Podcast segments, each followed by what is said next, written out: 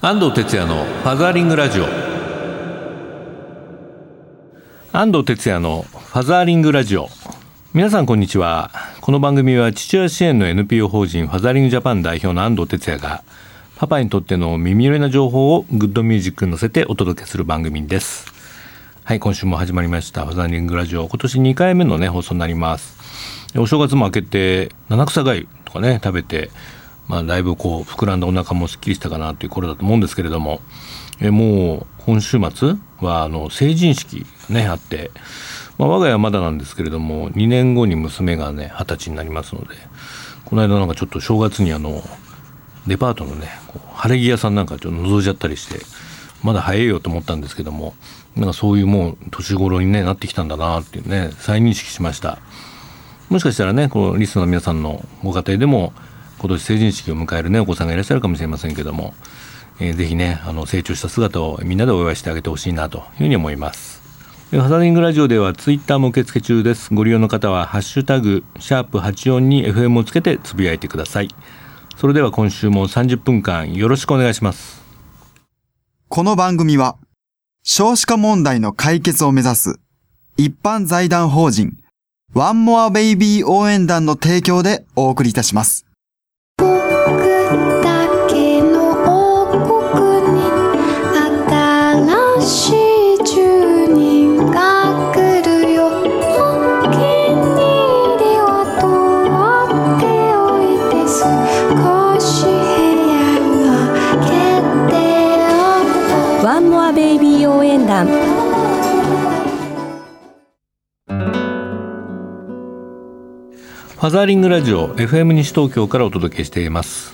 インフォメーションのコーナーです。このコーナーでは子育てに関するニュースなどパパたちに知っていてほしい最新トピックスをご紹介しています、えー、今日はですねあの年末にね話題になりましたあの国会議員の、ね、男性がですね育休を取るっていうのね、えー、メディアでも話題になってますけどそのことについてねちょっとお話したいと思います、えー、自民党の、えー、宮崎議員ですか。え、奥様もね自民党のあの議員の方ですけれども、えー、この育児休業を申し出たことでね話題になりました、まあ、賛否両論が渦巻いてましてね、まあ、どういう意見があるかというと、うんまあ、議員であっても父親だから育休賛成っていう意見もありますし逆に、えー、休んでもね、えー、歳費、まあ、給料がもらえるのは不公平だから反対とか議員は時間のやりくりが、ね、柔軟なんだから不要なんじゃないかとかですね、えー、国会の閉会中に育休すればいいじゃないかといろいろまあ意見があるようです。まあ、でもこの賛否両論の、ね、根底には男性の育休の意義についてやっぱりこうそれぞれ、ね、ズレがあるようにね僕なんか思いましたね。まあ、かつてあの文京区の、ね、区長さんとか広島県知事というあの首長が育休を、まあ、男性の、ね、首長が育休を取る時も5年前ぐらいに同じような議論があったんですけれども、まあ、やはりあの国会議員であってもですねあるいは会社の社長であっても、まあ、一般のサラリーマンであっても、まあ、父親であることは何も変わらないわけで。まあ、日本は特にそのまだ男性が仕事、うん、してればいいという、まあ、だいぶその育児に対するまだこう積極性が、まあ、少ない国なんですけれども、まあ、こういった形であのこういった著名な、ね、人とか、まあ、こう議員の男性なんかがこう育休を取るっていうことがですね僕はかなりインパクトがあって社会に与える影響大きいんじゃないかなと思いますね。まあ、そもそもあの国会議員にはあの育休制度が適用されてないので、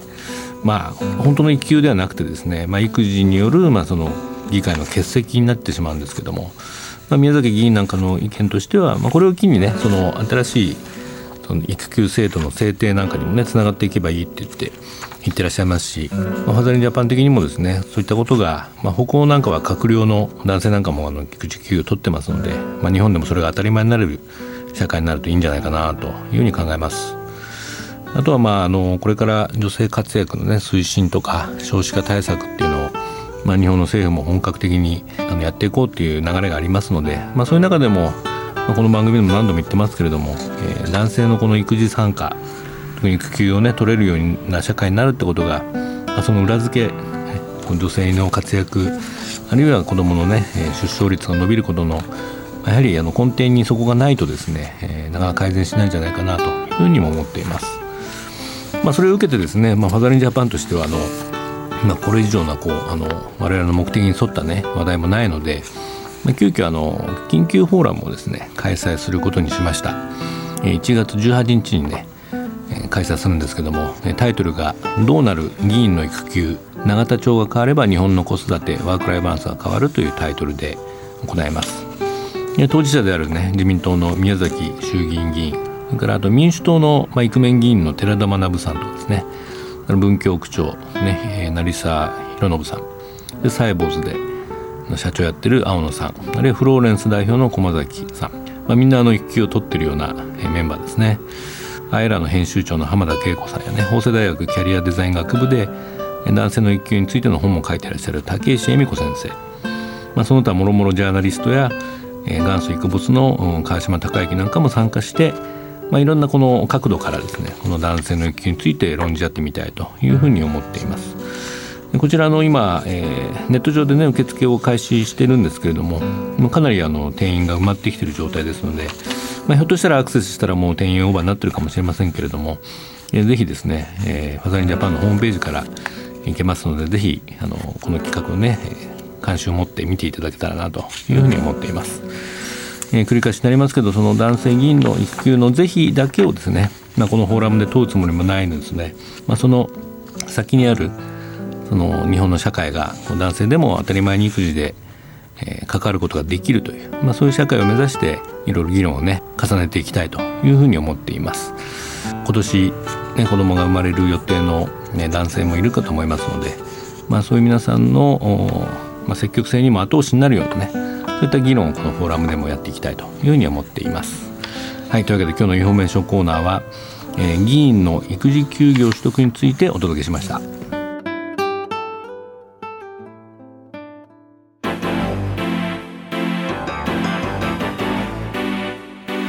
ファザーリングラジオ FM 西東京からお届けしていますここからはソーシャルカフェのコーナー日本には社会的な課題がいろいろありますがそれを何とかしたい社会を変えたいという思いを持ってソーシャルな活動を実践する方をゲストにお呼びするコーナーです。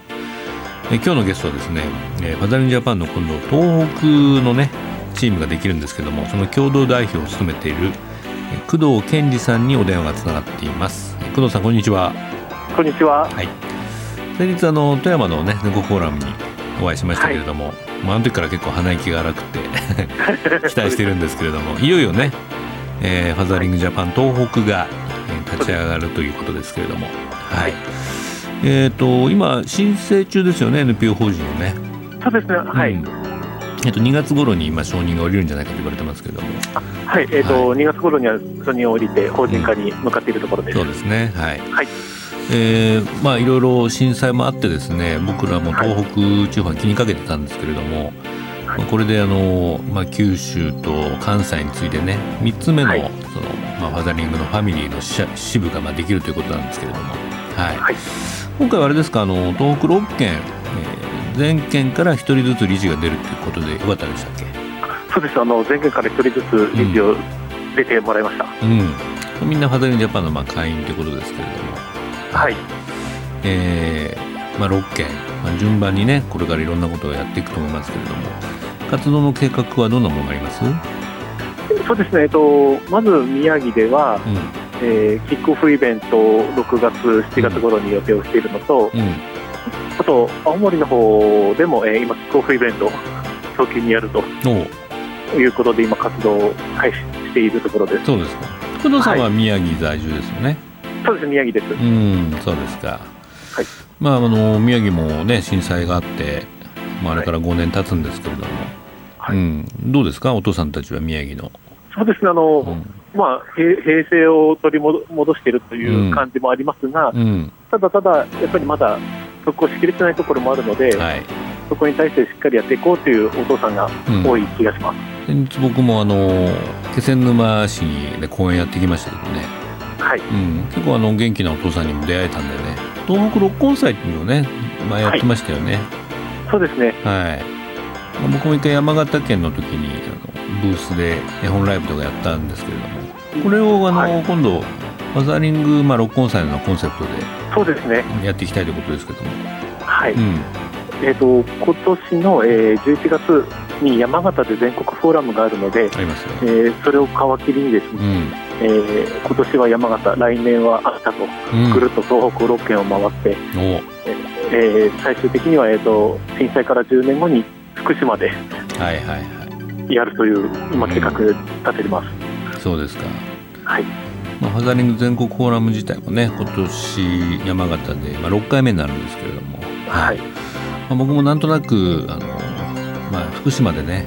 最後はちゃんとやりたいなと思ってるんですよ。はい、うん、なのでねぜひ東北チームのみんなとね盛り上げてできればいいなと思いますね。ありがとうございます。はい。えっ、ー、とこのファザリングジャパン東北にはどうやったら入れるんですか、はい、これ。はい、えーと、そうですねあの今、フェイスブック等での活動を告知しかないんですが、うん、そちらからご連絡いただくか、うん、あとは、えーとまあ、随時、えー、メールアドレスとか電話番号とか、はいえー、準備して告知していきたいと思います。そうですか、ね、はい、この間、なんか新聞にも出てたよね。記事が。そうですあの、うん、先日、年末ですね、河北新報さんにも取り上げていただいて、うん、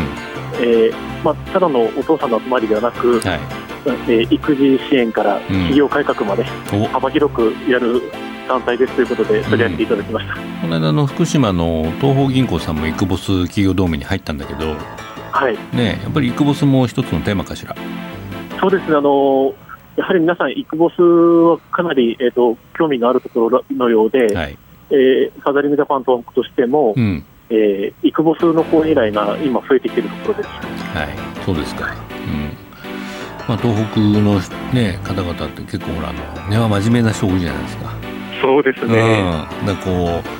う一生懸命仕事もね遅くまでやっちゃったりする人が多いのかななんて思ってたけど、はい、まさにそうですね、うん、口も重たいしね結構ですね。言いたいことあってもなかなか腹に溜めちゃう人も多いんじゃないかななんてパパたち見てて思ったんだけどね、まあ、まさしくその通りですね、うん。まあ、でも子供はねやっぱりお父さんの帰り待ってますからね。思います、うん、まずはこうイクメンを増やして、ね、はい、でそのイクメンたちを支援するイクボスもどんどん増えていくといいよね、はい、そうですね、うん、ぜひぜひ東北全域にイクボスが広がるといいなと思ってます、はい、先日もね僕秋田でねあのイクボスフォーラムやってきたんではい、でこれも、まあ、山形もこの間やったし、はいえどんどんね青森岩手宮城福島にもねイクボスのウェーブを届けたいなと思いますね。ありがとうございます。うん、ぜひ行く時はね、あのまあ僕や川島でやれることはあの協力しますんで。はい。うん、ありがとうございます。うん、まずはね、こう地元でいろんな仕掛けを、はい、あの作って盛り上げてもらいたいなと思いますね。わかりました。うん。なんかその工藤さん的にはどうですか？目標というかビジョンというかあったら聞かせてください。わかりました。えっ、ー、とやはり東北震災以降ですね。うん、えーまあ、お父さん一生懸命働くだけでこう家庭を顧みない方も多かったり、うん、うん、している中やっぱり家庭を大切に仕事も両立をするという、うん、それお父さんが増えないことには復興も進まないかなと私個人的には考えているので、はい、そこどんどん推し進めてですね、うん、えイクボスとイクメン、まあ、してイケメンとかですね、うん、そういう波を東北で起こしていきたいなと思います。うん、そうですね。工藤さんはもうお子さん大きいんだっけ？えーと、小学校3年生と5年生です。あそうか。そろそろ手も離れてきて。そうですね。ねでもちょうどいいじゃない。ねあんまり子供ちっちゃいとね、はい、こういう活動するとまた本末転倒になってたりする人も多いんでね 3年5年ぐらいだとね少しこう、えー、距離もできて逆に打ち込めるかもしれないね、はいそうですね、うん、で私の活動も子どもたちも少し理解をしてくれているようで、やっぱり新聞に載ったとか言うと、すごく驚いてくれたり、結構ね、はい、うちもそうだったけど、子供って見てるんだよ、割と。そうですよね、うん、だからその誰かのためにねあの、はい、誰かを笑顔にするためにお父さん、えー、頑張ってるんだっていうのをね、はい、まあ、口で言うんじゃなくてやっぱこう背中で見せるっていうかさ、はい。うん、そういうことが重要かなと思うね。そうですね、うん。笑ってる父親を増やすっていうのがファザリングジャパンのコンセプトだけど、はい、まさにその工藤さんたちがね東北の代表として笑顔でこの活動することが一番そのミッション達成に近づくんじゃないかなと思うけどね。その通りだと思います。はい、い。や本当ねあの応援してますんで。ありがとうございます、ぜひその5月ぐらいにやるね。はい、まず一発目のキックオフイベントこれ成功させましょうよ、はいわかりました。ぜひ、ね、安藤さんにも来ていただいて、成功させられるように、そうだね。はい。はい。じゃあ一緒にね頑張っていきましょう。はい、頑張ります。ありがとうございます。はい、はい、というわけでね今日のソーシャルカフェはファザリングジャパン東北設立の、えー、ニュースとともにですねその共同代表を務める宮城県のパパ、えー、工藤健二さんにお話を伺いました工藤さんどうもありがとうございましたどうもありがとうございました、うん、仕事も育児も頑張ってね。はい頑張ります。はいどうもありがとうございました。はいありがとうございました、はい、来週のソーシャルカフェゲストは東京乳母車代表の横田明子さんです。こちらもどうぞお楽しみに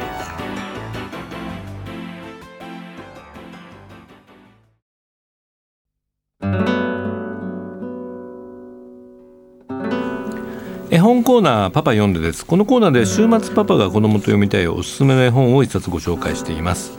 今週はこちらの絵本ですね。おならローリーという本です。ちょっと読んでみましょ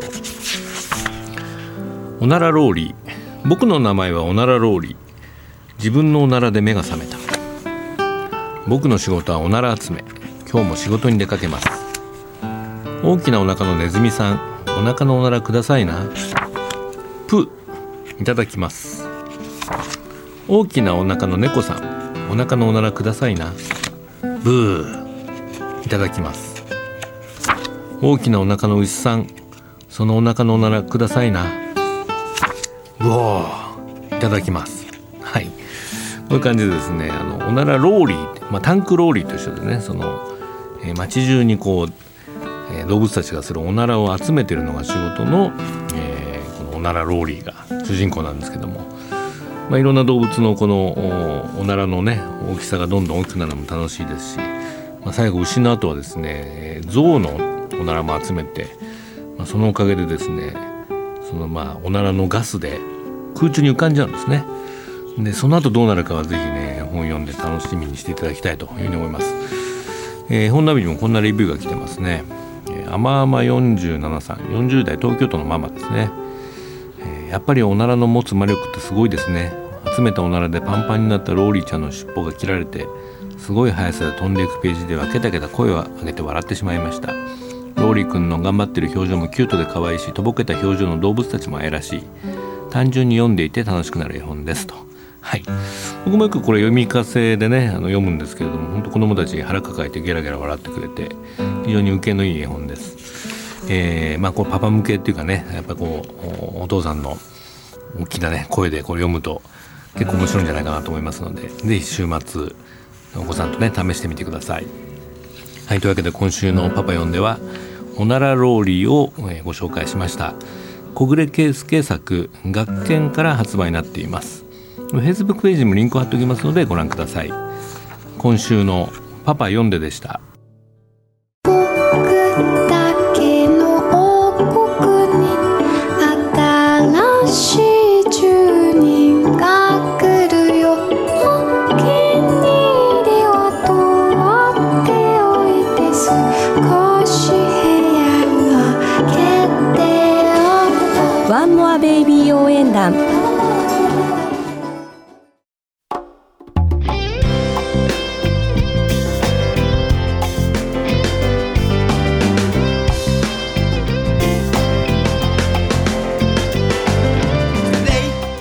ファザーリングラジオそろそろお別れの時間になりました。イベント情報です。1月17日、えー、日曜日ですね。またタイガーマスキンのですね勉強会が開催になります。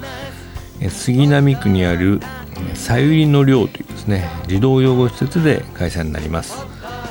えー、今回はですねセミナーの方は、まあ、僕も登壇するんですけどもタイガーマスキンの顧問も務めていただいている草間義雄さん、え生後3日目でね乳児院に預けられて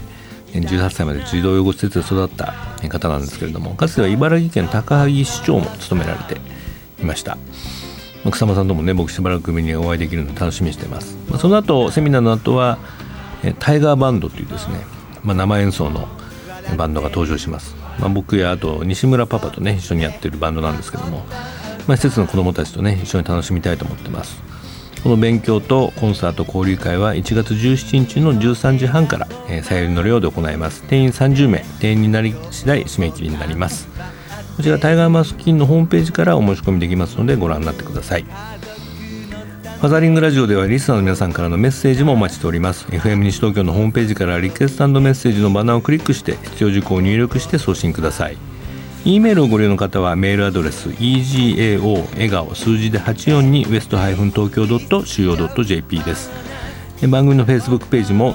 ぜひいいねしてご覧になってみてください。それではねいよいよ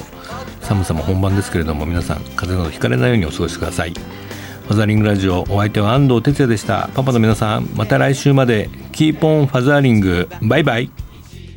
この番組は少子化問題の解決を目指す一般財団法人ワンモアベイビー応援団の提供でお送りいたしました。僕も僕も私も私も大好き。大好き。そう